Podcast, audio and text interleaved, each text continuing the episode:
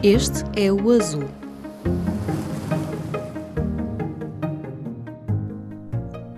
Olá, bem-vindos a mais um episódio do podcast do Azul, o projeto do público sobre ambiente, crise climática e sustentabilidade. Eu sou a Teresa Firmino, uma das editoras do Azul, e tenho comigo o biólogo Luís Seríaco, que é o curador-chefe do Museu de História Natural e da Ciência da Universidade do Porto. Tem 34 anos e já descobriu 30 espécies novas para a ciência. Uh, Luís, como é que começou a tua aventura com os répteis e os anfíbios, que é a tua área de especialidade? Sim, de facto, estes animais acompanham-me desde a infância. Acho que os primeiros momentos que tive contato com estes animais foi nos, nos passeios em família, pelo campo, à volta de, de Évora, da minha cidade natal, onde era muito comum ver eh, cobras, lagartixas, em número bastante razoável e que sempre nos chamavam a atenção. Por outro lado, eu também tive a sorte de crescer eh, no contexto de museus, e uma das coisas que mais me fascinava era, de facto, os animais estavam enfiados em frascos uh, de álcool e de formol, entre os quais a maioria, de facto, são cobras, lagartos, sapos e rãs. E então foi estes uh, bichos que, que me chamaram a atenção e que me despertaram para o estudo deles. Eh, bom, mas concordas que nem toda a gente gosta muito de répteis? Ou seja, que não são assim animais tão fofinhos para muitas pessoas, não é? Sim, eh, nós podemos assumir que a maioria das pessoas não gosta de répteis, não é? Serão poucos os répteis que as pessoas gostam. Eh, acho que isso deve se limitar, se calhar, às tartarugas marinhas, que são assim mais, mais fofinhas, não é? Talvez tenha sido por, até por isso que me chamou mais a atenção, sendo estes animais que tinham esta tão má fama, de que eram feios, de que eram venenosos, de que eram perigosos, dá-me aquela. deu-me aquela tentação. O, o fruto proibido é o mais apetecido, não é? Então eu quero estudar este, eu não quero estudar os fofinhos, os bonitos, quero estudar estes. E, portanto, já os vias nos museus em frascos e, e, foi isso que depois te, te, levou às coleções dos museus, não com o olhar do simples visitante, mas com o olhar do, do cientista, não é? Que quer saber mais sobre eles. Sim, uh, uma das coisas que me sempre me fascinou nos museus era perceber para que é que aquilo servia, não é? Para que é que aqueles exemplares que ali estavam serviam. E ao mesmo tempo, enquanto estudávamos biologia e quando temos contato com os livros de biologia, com os, os guias de campo, nós assumimos que aquelas informações que ali estão, como é que a espécie se chama, onde é que ela ocorre, qual é que é o, o seu tamanho, as suas cores, esta informação teve de vir de algum lado. E então os museus percebi que seriam a base disto tudo. E para mim, como biólogo, ou como aprendiz de biólogo na altura, para mim era fundamental ir às bases, ir aos museus, começar por aí, para depois poder construir mais conhecimento. Então era o museu chamou-me logo por essa razão. E aqui os museus, de que museus é que estamos a falar? os museus eh, que estamos a falar são os museus de história natural, não é? Uh, que são aqueles que desde o século XVIII são o repositório deste tipo de espécimes, não é? De, contrariamente aos museus de arte e aos museus de arqueologia, aos museus de história que têm outras tipologias de coleções, os museus de história natural têm, lá está, uh, animais, plantas, rochas, fósseis, uh, por aí fora.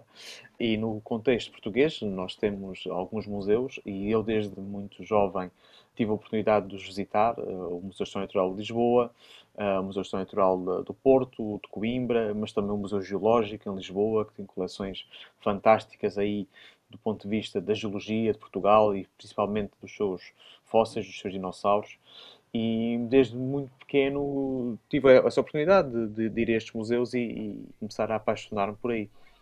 E portanto, e depois dos museus, de estudar os, as coleções dos museus, que eu penso que foi até a tua tese de doutoramento, não é? Sim, eu estava a fazer a licenciatura e o mestrado na área da biologia, mas depois uh, quis aprofundar mais o estudo dos museus e para mim era fundamental perceber a sua história, ou seja, o que é que ali está, quem é que estudou aquilo, com que objetivos, o que é que descobriu. Mas principalmente, e acho que essa foi a, a resposta mais interessante a que eu cheguei na minha tese, é o que é que ainda não se fez. O que é que nós levantámos até ao momento, mas quais foram as áreas em que outros naturalistas pararam, é? onde é que eles não, não avançaram, o que é que faltou estudar. Ou seja, estudando o passado, abre-nos as portas para o futuro. Não vamos repetir o que já está feito, vamos sim continuar aquilo que não foi. E isso fez-te saltar das coleções dos museus para o terreno, para o campo. E aqui este Sim. campo é, é África. Sim. Bem, for, uh, às vezes as pessoas podem achar estranho, mas de facto este é o percurso natural do naturalista, não é? Uh, nós, uh, os nossos museus e a, a nossa prática naturalista é que ficou adormecida durante algumas décadas, mas de facto isto, todos os naturalistas que nós, que nós conhecemos atualmente, estrangeiros, eles começam no museu porque é no museu que nós, temos, nós nos treinamos, nós ganhamos as primeiras bases, nós temos os primeiros contactos com as faunas que não são as nossas, não é? E no nosso caso, como é óbvio, devido à nossa história, uh, muito do nosso, dos trabalhos dos nossos biólogos do século XVIII, XIX, início do século XX, era focado em África. E foi nos, nos, nossos museus que eu tive este contacto com estas coleções, com estes exemplares. Eu percebi o que é que estava feito, mas especialmente aquilo que, aqueles que os, que os naturalistas do passado já diziam, pronto, a próxima direção é esta.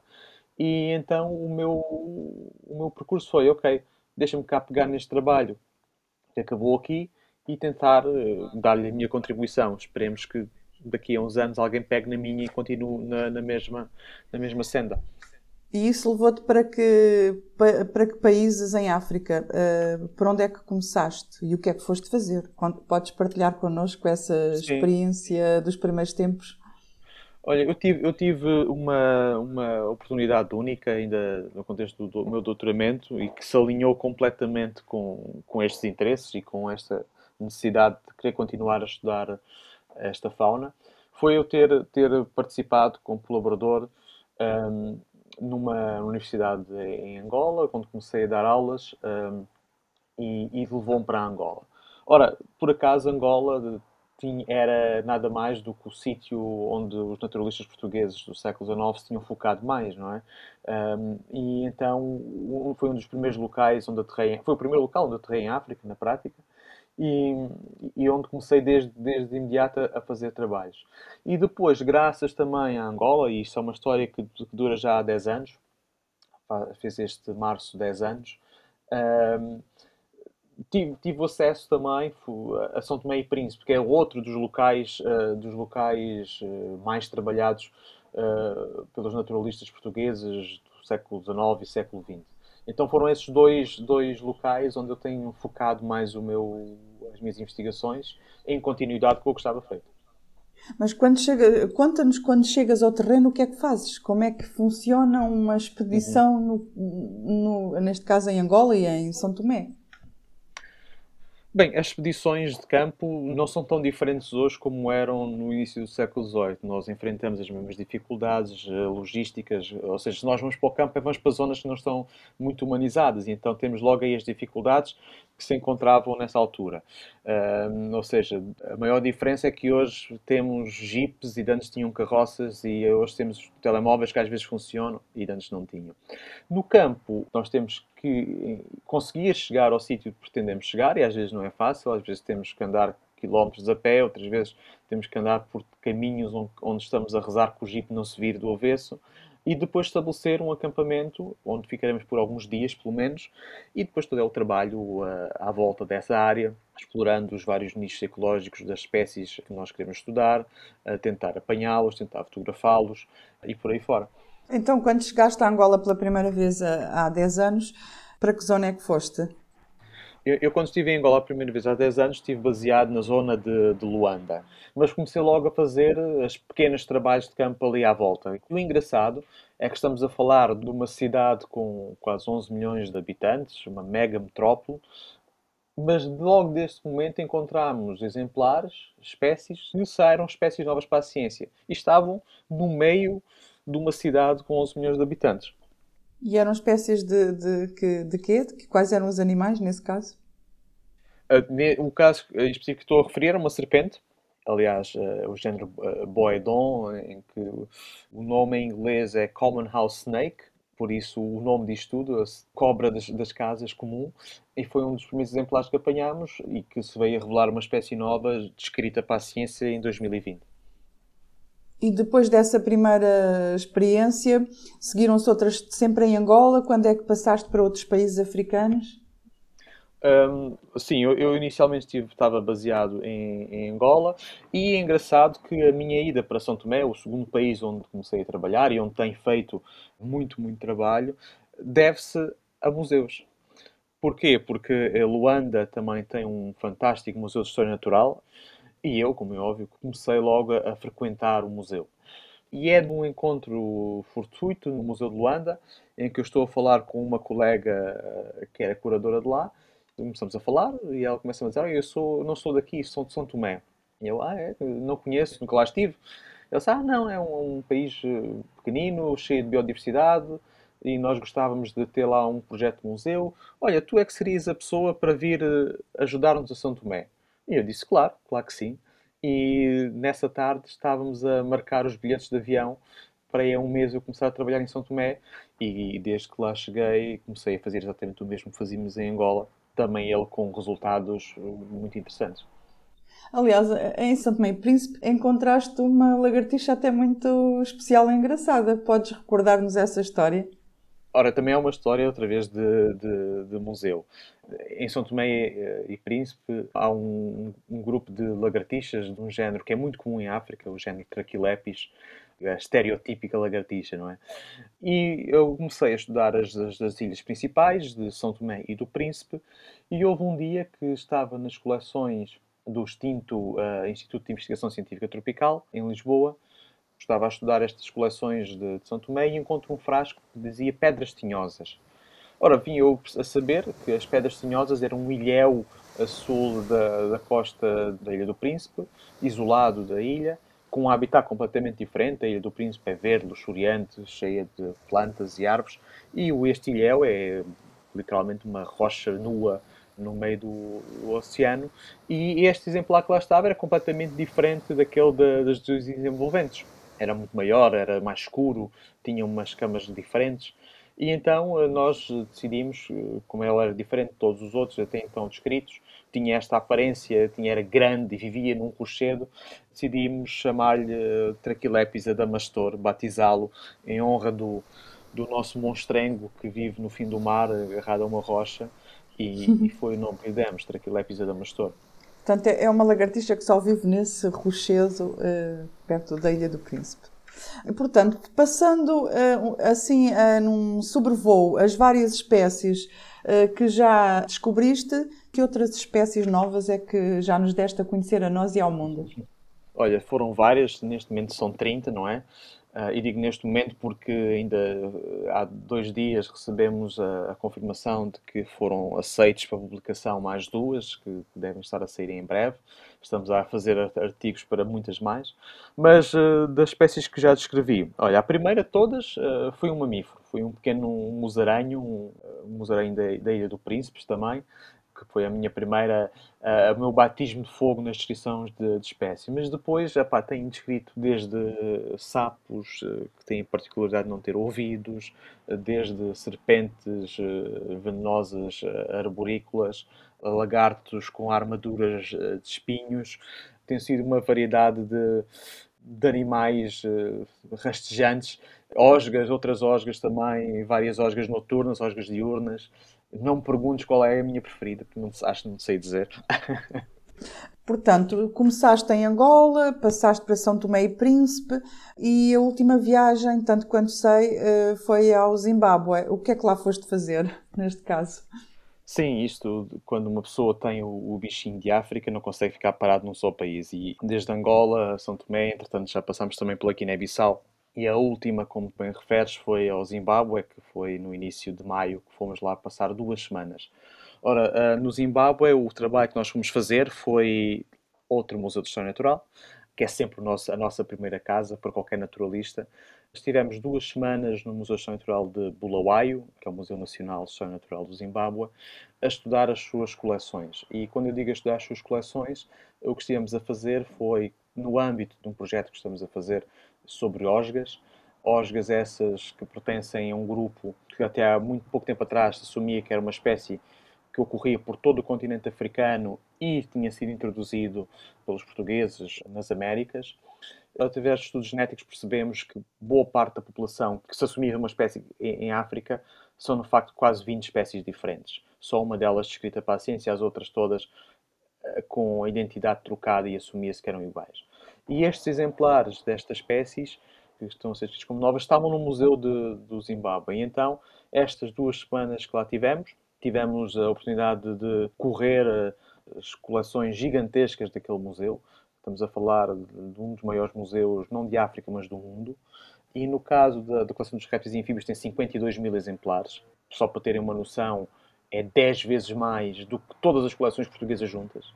E nós tivemos, a, no, neste grupo específico de Osgas, a pegar nos frascos que eles lá tinham, mais de 600 exemplares só deste grupo, e tivemos a tirá-los do frasco, a, a, medir, a tirar contagens de escamas, a fotografá-los, para encontrar as diferenças que vão permitir fazer a descrição, a sua descrição para a ciência. Então foi este o trabalho que lá fomos fazer. Essa parte do trabalho parece menos divertida do que ir para o campo. É, é, é, diferente, é, é, pode em certos momentos ser muito repetitiva, porque de facto é estar sentado a uma secretária com um microscópio a contar escamas e a, e a medir animais, mas não deixa de ser interessante e não deixa de, de ter os seus momentos de eureka, não é? Quando nós conseguimos encontrar aquele caractere, aquela diferença que de facto mostra que esta espécie é diferente da outra, é o nosso momento de eureka. E isso é, é divertido, podemos dizer assim. Bem, deixa-me cá ver este frasco aqui que tem populações que nós não sequenciamos. E começamos a ver, é, é, isto é diferente.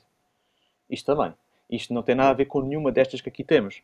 Uh, e começar a ver casos que opa, claramente são coisas novas e que, por alguma razão, uh, ou por pouco, por pouco interesse, ou por pouco estudo, ou por falta de tempo, muitas vezes falta de tempo, foram todas colocadas no mesmo frasco a assumir-se que era tudo a mesma espécie.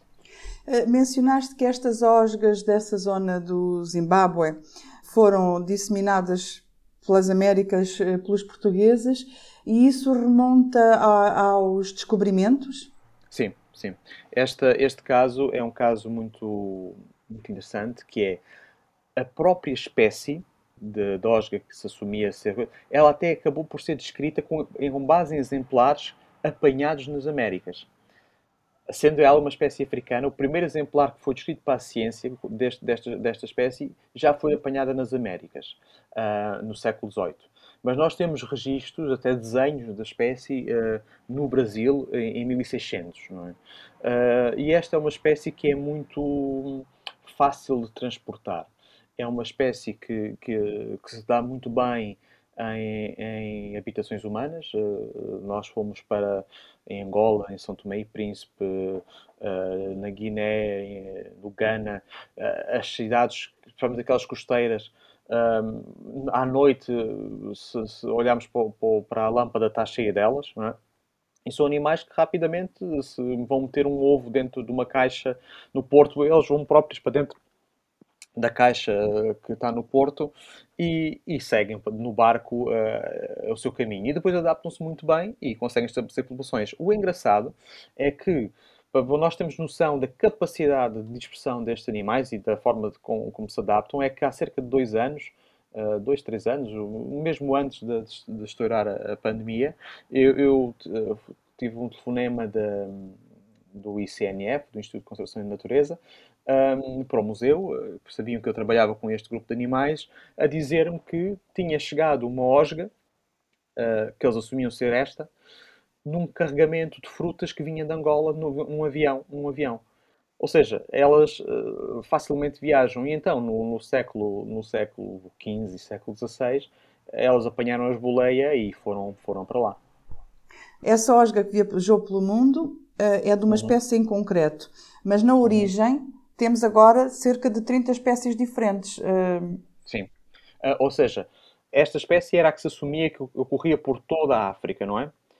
O que nós ficámos a perceber é que, de facto, a, a população que foi para, para, as Américas é da parte ocidental da África, da África não é? e faz sentido, é daí que os barcos estavam a, a seguir, e essa, de facto, é apenas uma espécie. A genética mostra-nos e a morfologia mostra-nos que é apenas uma espécie aquelas que se assumiam ser da mesma espécie, mas que ocorriam uh, no Zimbábue, em Moçambique, em certas partes da África do Sul, na Zâmbia uh, e por aí, é que são, de facto, não 20, mas 30 espécies novas. Foste retomar o trabalho dos exploradores e naturalistas portugueses dos séculos XVIII e XIX. Quem eram esses naturalistas? O que é que faziam? Como é que trabalhavam? E quais uhum. é que a ti te fascinam tanto? Olha, a coisa que mais acho piada na, em estudar estes naturalistas é que eles eram pessoas como nós, com os mesmos problemas, com as mesmas dificuldades, com os mesmos hábitos, os mesmos hobbies. Uh, eram pessoas normais, que por acaso tinham uma paixão especial pela natureza e tiveram a sorte de conseguirem profissão uh, exploradora. E uma das coisas que eu gosto de fazer, e esta é um bocado a minha vertente de historiador da ciência, onde de facto me doutorei em História da Ciência, é conhecer estas personagens. Quem é que eles eram? Como é que eles se formaram? O que é que os levou a ir para estes locais? E depois, quando lá estavam, o que é que faziam? Como é que faziam as coisas? Ora, eu fascinei-me por dois uh, exploradores desta época, o José de Anchieta e o Francisco Newton. São ambos exploradores da segunda metade do século XIX e que um, uh, o, primeiro, o, José de Anchieta, é inicialmente contratado para fazer uma exploração de quatro anos uh, a Angola, uh, um levantamento da fauna, acaba por ficar lá 36. E o outro, o Francisco Newton, que vai ser contratado também para fazer uma exploração às outras, aos outros territórios, nomeadamente ao, ao Golfo da Guiné, São Tomé e Príncipe, mas também ao Benin, a Cabo Verde, a Timor uh, e, e, acaba também por trabalhar em Angola. E o que me fascinou nestes personagens é que eles eram homens como nós, eles gostavam de sair à noite, eles gostavam de jantar com os amigos. E o engraçado é que nós temos uh, os relatos, alguns deles publicados, destas patuscadas que eles faziam. Uma pessoa não só continua o seu trabalho no campo, não só conhece os seus resultados, os seus artigos científicos, os exemplares que eles coletaram, mas conhece depois também a sua vida e isto faz com que em certo momento criamos ali uma empatia que é como se nos conhecêssemos, é? E isto, isto, torna a coisa ainda mais engraçada, eu acho. Em relação ao José de Anchieta, ele ia por 4 anos e ficou por 36, ou seja, todo o resto da sua vida em Angola. Então andou por todo o lado em Angola. Sim, correu uma boa parte do país. Não, não esquecer que na altura as fronteiras de Angola não eram tão definidas como são hoje, mas sim, uma grande parte do que hoje é Angola foi explorado por ele. E uma boa parte do conhecimento sobre a fauna de Angola deve-se a estes trabalhos. Correu principalmente toda a parte ocidental de Angola, eh, de norte a sul. Mas o José da Anchieta desperta-te imenso fascínio, ao ponto de, também tanto quanto uma vez me contaste, procurares uh, a campa dele, ires à procura pelo meio do mato para saber onde ele estava sepultado e está sepultado. Sim, isso foi uma, uma, uma tentativa de reencontrar né, com ele, não, não, não seria possível de outra forma, morreu já há mais de 130 anos, mais ou menos, 140 anos que faleceu, mas também o José da Cheta fascinava de outra, de outra forma ainda mais e eu precisava de, de ter uma prova da sua existência, de certo modo. Porquê? O seu trabalho chegou aos dias de hoje, uh, o, o, o, resultado das descobertas que ele fez foi publicado e é hoje super citado na bibliografia. Nós usamos essas descrições como uh, diariamente quando, nos referimos a esses animais, mas um, as suas coleções foram para o Museu de Lisboa. Ora, o Museu de Lisboa uh, sofreu o fatídico incêndio no final do século XX e tudo se perdeu. Por outro lado, as suas cartas um, também não se sabe onde estão. Uh, única, a única evidência da, da, da, sua correspondência foi, do, foi publicada uh, também no final do século XX, numa tese, mas depois as cartas físicas desapareceram. Então, José de Anchieta, que nós tínhamos que lidar com a sua obra e com as suas descobertas diariamente, era ao mesmo tempo um fantasma, porque não existia uma evidência física da, da sua existência. E então, eh, numa altura em que eu estava em Angola, na, na, na província da Huila, no, no, sudoeste de Angola, foi onde ele morreu, em Caconda, ehm, eu quis localizar eh, onde é que ele estaria. E, e, tive essa sorte. Tive essa sorte. Corremos várias, vários potenciais cemitérios uh, da altura onde ele podia estar enterrado e, uh, por fim, tivemos a sorte de chegar ao, ao pequeno uh, e abandonado cemitério de Caconda, o cemitério, o cemitério português de Caconda, e de facto lá estava a, a campa, a campa dele. E, e, e, como tu dizes, foi um momento, uh, foi um momento muito, muito interessante e até quase que emotivo, não é? Porque encontrar alguém que, de quem conhece a, a, vida, de quem continuas o trabalho, mas que não tinhas evidência há muito tempo, e entrar num cemitério abandonado e que na altura nessa, tinha sofrido um incêndio há muito pouco tempo, estava bastante. E a primeira campa que tu encontras em boas condições, com um grande monumento e até isto parece parece parece inventado, parece meio piroso, mas com uma luz a, a incidir lá, era a campa do Anchieta e foi, foi um momento bastante sentimental, coloquemos assim. Porque é o encontro entre um naturalista do século XXI com um naturalista do século XIX. Exato, acho que é, é como, como, muitos encontros naturalistas no campo, alguns mais felizes, em que os dois intervenientes estão vivos, uh, mas pronto, este era o possível. mas tu tens, tu gostas de ir à procura uh, das campas, do, não só do penso que do Anchieta, mas de outros naturalistas portugueses.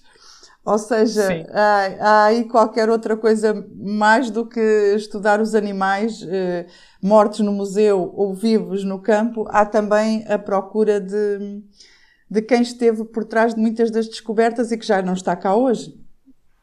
Sim, e eu acho que é também, é também uma, da minha parte, é uma forma de, de homenagem. Se nós pensarmos quem é que na, na sociedade portuguesa, no, do século XXI, sabe o nome desta, deste, destes, destes naturalistas. Pouca, pouca gente. Eles, de facto, têm uma contribuição para a ciência brutal. No século XIX, estas pessoas estavam entre os melhores dos melhores do mundo. Uh, mas nós conhecemos depois o nome dos exploradores e dos naturalistas ingleses e os nossos não, não conhecemos. E, e então esta minha forma de, tentar localizar onde é que eles estão, onde é que eles foram enterrados, conhecer as circunstâncias em que foram enterrados, uh, perceber qual é a forma como, como são lembrados, como é que essa, essa, essas sepulturas estão ainda hoje, diz-nos muito sobre como, como nós tratamos a, a nossa ciência e o nosso passado científico. E no caso do Newton foi um caso parecido e até mais icónico, eu acho. O Newton Uh, o Newton correu. A Anchieta teve baseada em Angola 36 anos. O Newton, pelo contrário, correu, correu, correu o mundo, de Timor a Cabo Verde. Uh, mas uh, ele acaba por falecer no Porto já em, no início do século XX.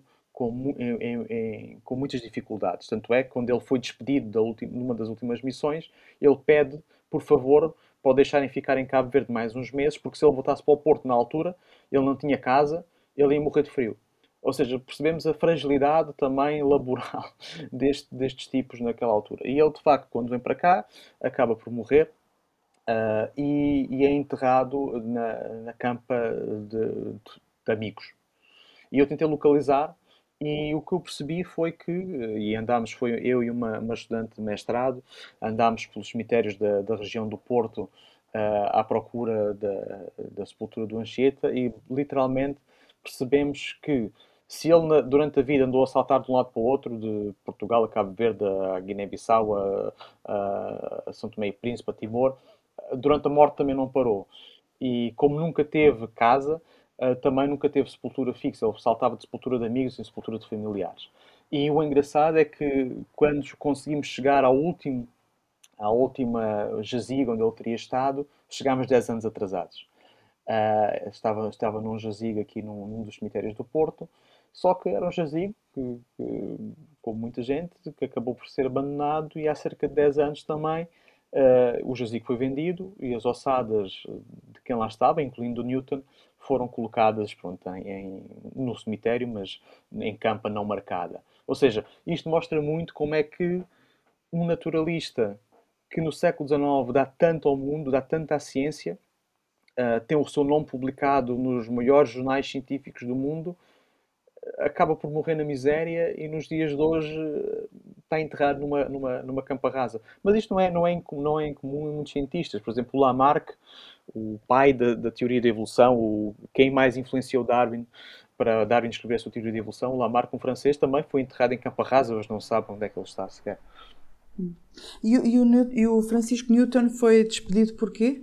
Porque acabou a comissão e, e o Estado... Uh, achou por bem que não precisava de mais dos serviços e, e acabou a, a, comissão assim.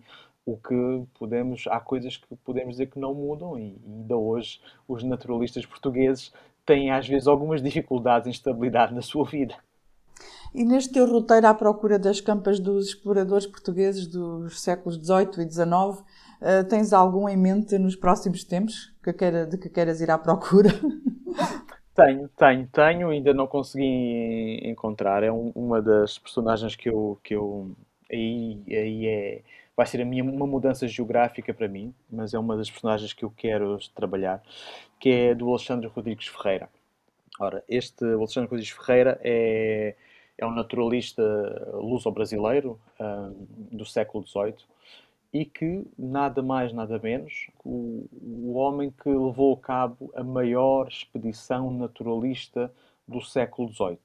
Nós falamos da expedição do Humboldt uh, no, no, início do século XIX, mas a expedição do Humboldt demorou cerca de 4 anos. A expedição do, do Alexandre Rodrigues Ferreira ao Amazonas uh, no final do século XVIII demorou quase 10 anos e correu uma área geográfica brutal. Uh, e do, da base dos resultados destes trabalhos, do Alexandre Luís Ferreira, devem-se as descrições de algumas das espécies mais icónicas do Amazonas. Como, por exemplo, aquele, aquele peixe da Amazónia, o pirarucu, que é um dos maiores peixes do rio Amazonas, um ícone do rio Amazonas, foi, foi descrito com base exemplares deles, uh, como o golfinho do Amazonas, uh, como como vários dos macacos eh, mais, os macacos vivadores, aquela fauna da Amazónia mais icónica que nós vemos em qualquer, em qualquer programa da BBC ou da National Geographic ou por aí fora. O Alexandre Luís Ferreira voltou a, Portugal após a sua expedição e, e, ele trabalhava no Real Museu da Ajuda, em, em Lisboa, onde é hoje o Jardim Botânico da Ajuda e é incumbido de estudar as coleções que fez durante 10 anos. Mas novamente a história repete-se nos dias de hoje um, e o Alexandre Luís Ferreira tem uma coleção que não existia nada semelhante em termos de números e diversidades pela Europa fora. O Museu da Ajuda era o maior museu de história natural do mundo, na altura, e é incumbido estudar aquilo sozinho, ao mesmo tempo que tem que uh, ser o curador de todo o complexo museológico tem que pagar os salários aos funcionários, que tem que uh, supervisionar se chegam horas, que tem que responder a, aos pedidos uh, que a Casa Real pedia. Precisamos de umas penas para, para um chapéu ou precisamos de ananases para plantar aqui, coisa assim. E ele não acaba por não, não conseguir estudar a, sua coleção, nem a conseguir publicar. E a coisa piora quando, nas invasões francesas, o Napoleão uh, em, em, conjugação com os, a direção do Museu de História Natural de Paris, arranja uh, um, uma missão de dois naturalistas que vêm a Portugal única e exclusivamente para ir buscar material ao Museu da Ajuda. Eh, material esse que ainda hoje está, está na ajuda. Ora, esta, esta, toda esta, esta situação, toda esta situação uh, o que vai fazer é com que uh, pobre Alexandre Rodrigues Ferreira, depois de todo o trabalho que tinha tido, depois de ver uh, a sua obra uh, não, não, não ser possível publicá-la, que vai entrar em decadência e acaba por falecer. E falece e desaparece de, completamente do discurso dos nossos, dos nossos governantes, dos nossos políticos, dos nossos uh, cientistas, e não se sabe onde é que o, o homem que, que ajudou a descobrir a fauna da, do Amazonas, que fez a maior expedição científica do século XVIII, está sequer enterrado. E, e, mas eu, e esse, todo o material que ele recolheu nessa expedição de quase 10 anos pelo Brasil, esse material ficou em Portugal ou, ou saiu ou, ou, foi para a França?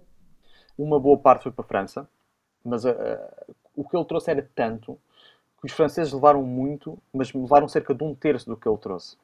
Porque ele trazia, ele, ele trazia coisas em triplicado, quadriplicado até. Uh, e os franceses levaram apenas uma parte. Uh, essas que foram para a França ainda lá estão. Eu tive a oportunidade, em 2010, de, de, fazer uma missão ao Museu de Paris para localizar todo esse, esse material. Está lá, bem cuidado, identificado, com, com, uma referen com referências à sua origem. E outra parte ficou em Portugal. Ora, a parte ficou em Portugal desapareceu. Desapareceu em várias fases. Desapareceu, estamos a falar de coleções do final do século XVIII, eh, em que o Museu da Ajuda e as suas coleções vão, vão fechar em 1836 e vão passar uh, para o que era o Museu Nacional no espaço da Academia das Ciências e o que já lá chega já é muito pouco, devido a mau, mau cuidado. De 1836 a 1858 vão ficar no edifício da Academia e vão deteriorar-se bastante. E em 1858 passam para, para, para a Escola Politécnica, onde hoje é o Museu de História Natural. E o que passa já é pouquíssimo, pouquíssimo para aí. Ora, os que sobreviveram a este percurso todo em, em Portugal uh, e, e, e, ficam na Escola Politécnica até, até ao século XX, no, em 1978, com o grande incêndio uh, que destruiu todo o Museu de História Natural um, de Lisboa, desaparecem por completo. E então o resto das coleções do Alexandre Rodrigues Ferreira, que nós temos, a sua grande maioria, uh, está em Paris e uma pequena parte em Coimbra, que foram, foram trocas ainda feitas no século XVIII para Coimbra.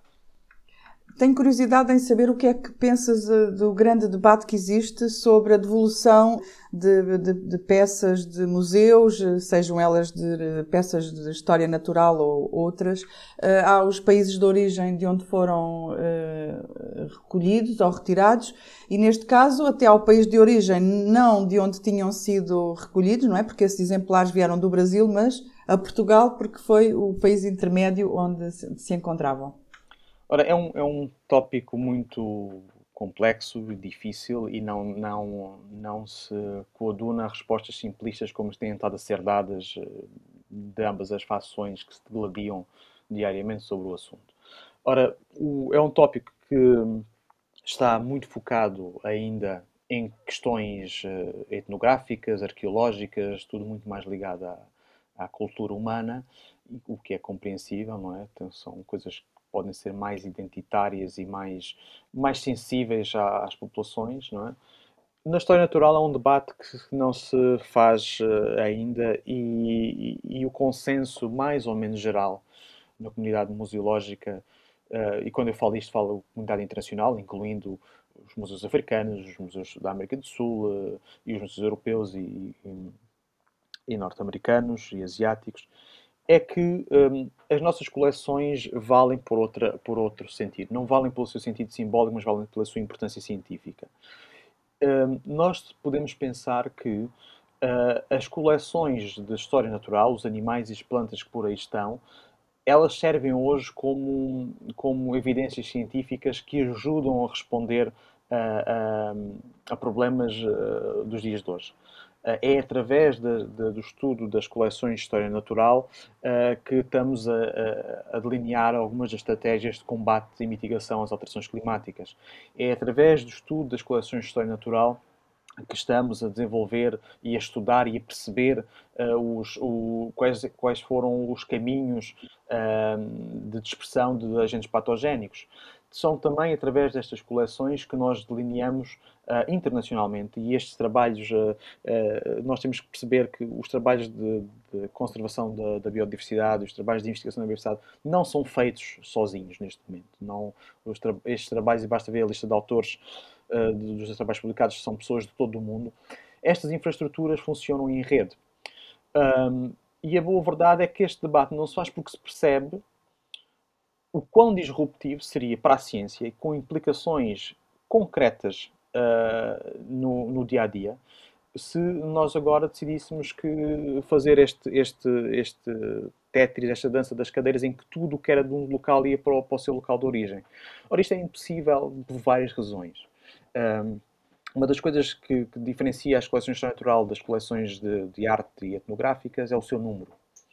Eu dou um exemplo. Uh, a nossa coleção de História Natural do, do Museu do Porto, uh, a parte de zoologia só por si tem 600 mil exemplares. O Museu Soares dos Reis, aqui no Porto, tem 16 mil. E estamos a falar do Museu Nacional. Ou seja, o número é absolutamente brutal.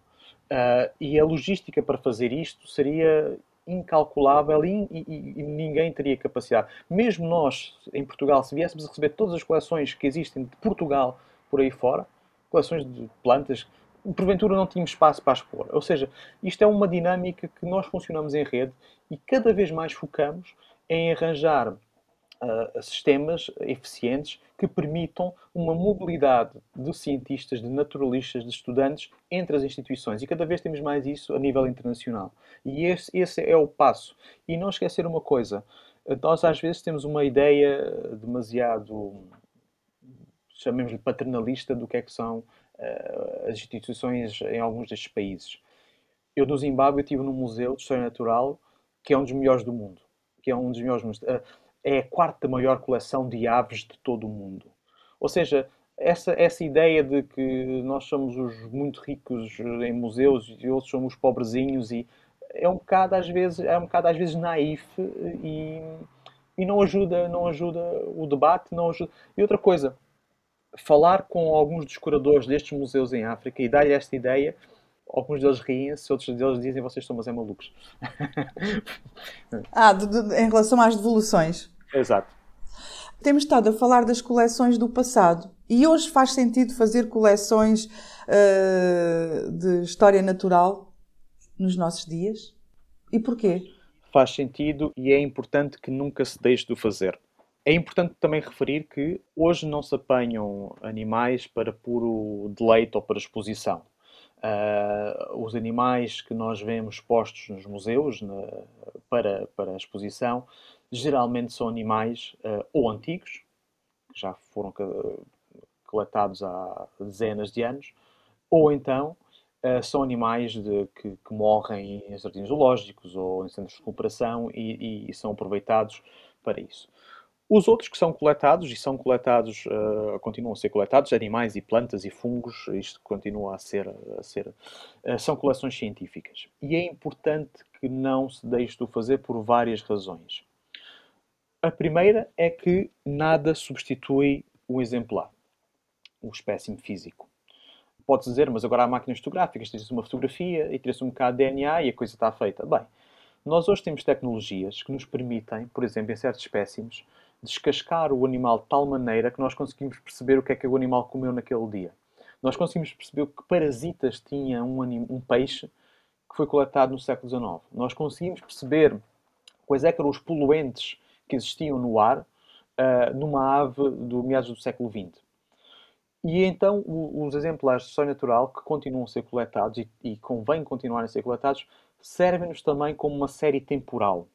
Uma série temporal que nos permite um, estudar a evolução um, das populações uh, destas espécies ao longo de, de, décadas, mas também nos permite tirar informação sobre o meio onde elas estão ao, ao longo de décadas. Dou um exemplo muito, muito, muito simples que as pessoas percebem logo o, o, valor dos espécimes de história natural como séries temporais.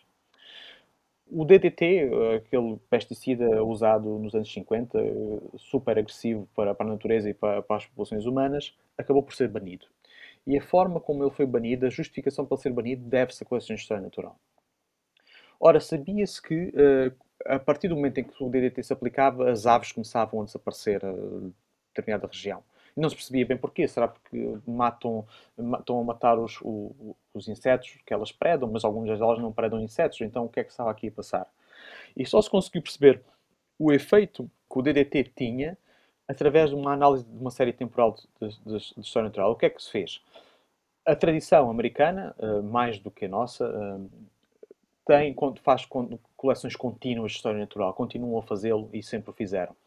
E as coleções de ovos que tinham de, de várias aves, coletadas ao longo de décadas de forma seguida, o que se fez foi uma análise da espessura das cascas dos ovos eh, de várias espécies de aves dessas regiões antes do DDT e após o DDT. E o que nos mostrou é claramente que era, era, era, era taxativo.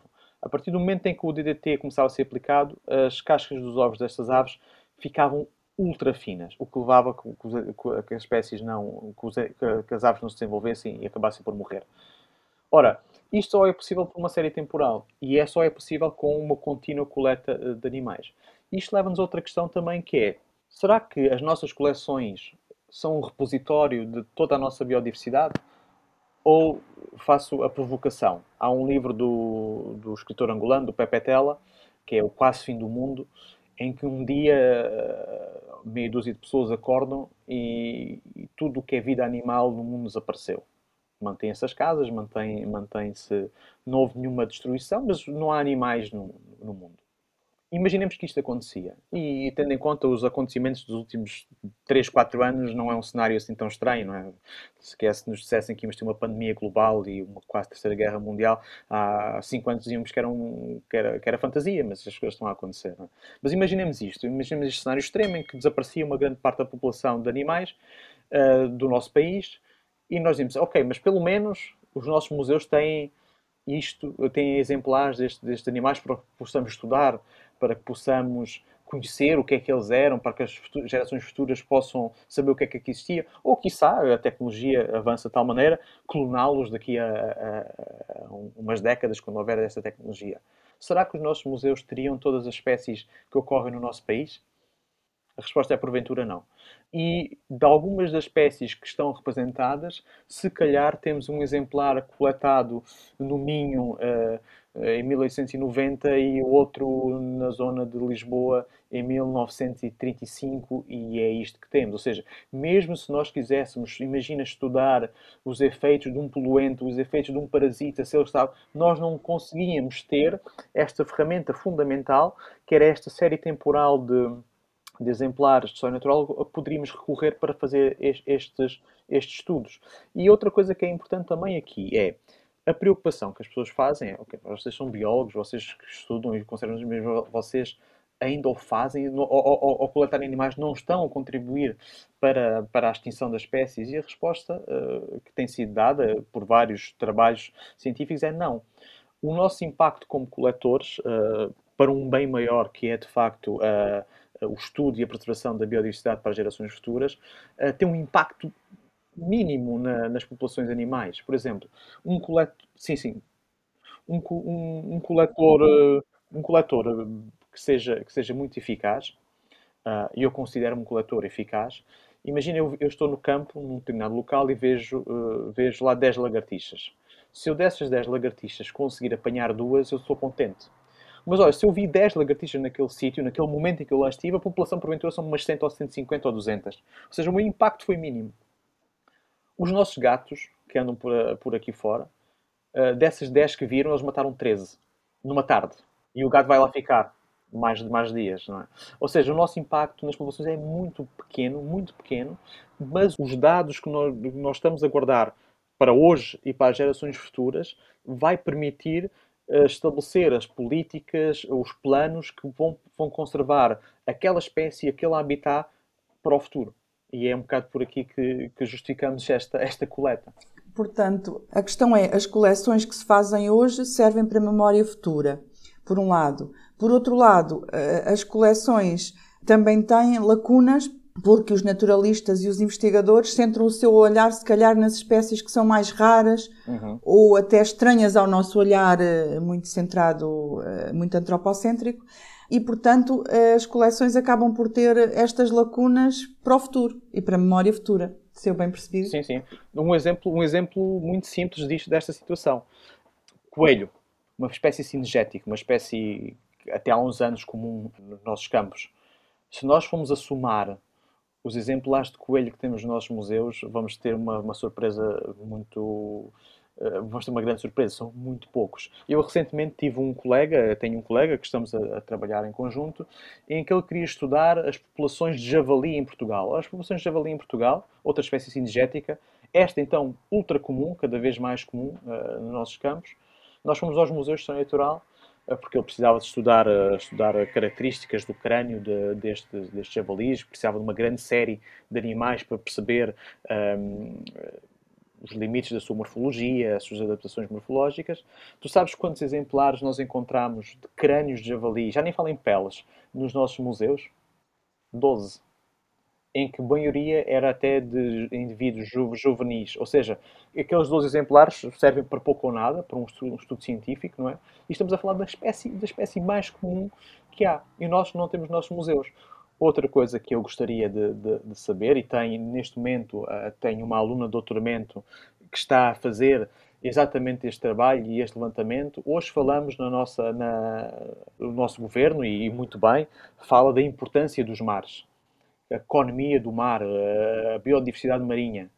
Será que os nossos museus têm representativos sequer dos peixes que nós usamos na nossa economia para perceber a evolução dos seus estoques e, e as doenças e o que é que o tem? Será que os nossos museus têm isso representado? Os nossos mares? E temos uma resposta para isso também? A resposta deve vir, deve vir em breve, de uma forma mais detalhada, é? com a tese da aluna, da Bruna, mas eh, eu, pelo que eu conheço é que não. Outro caso, uh, somos um país, outra vez, costeiro, marítimo.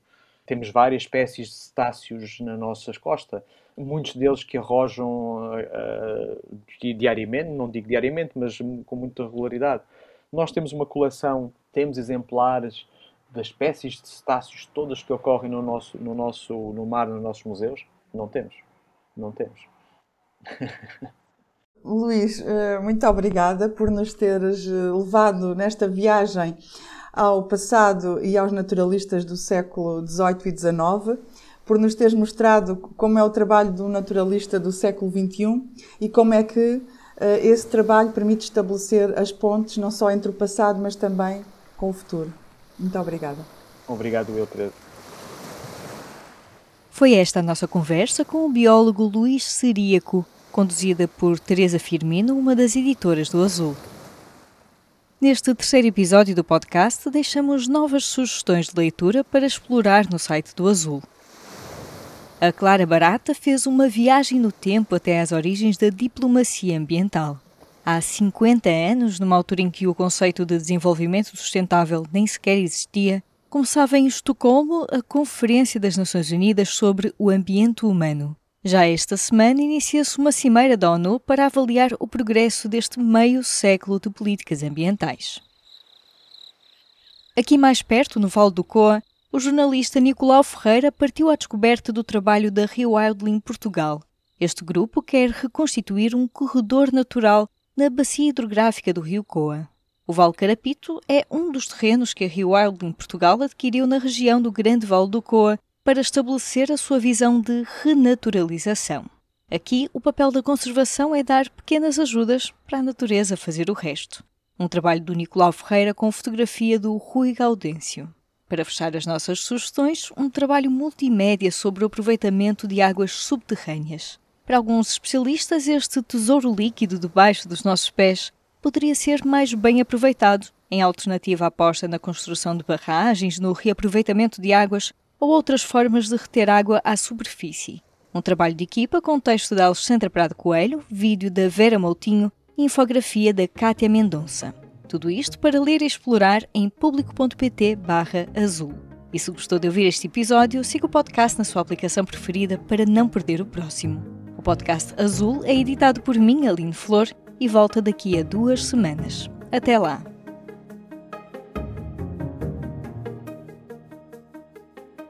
O público fica no ouvido.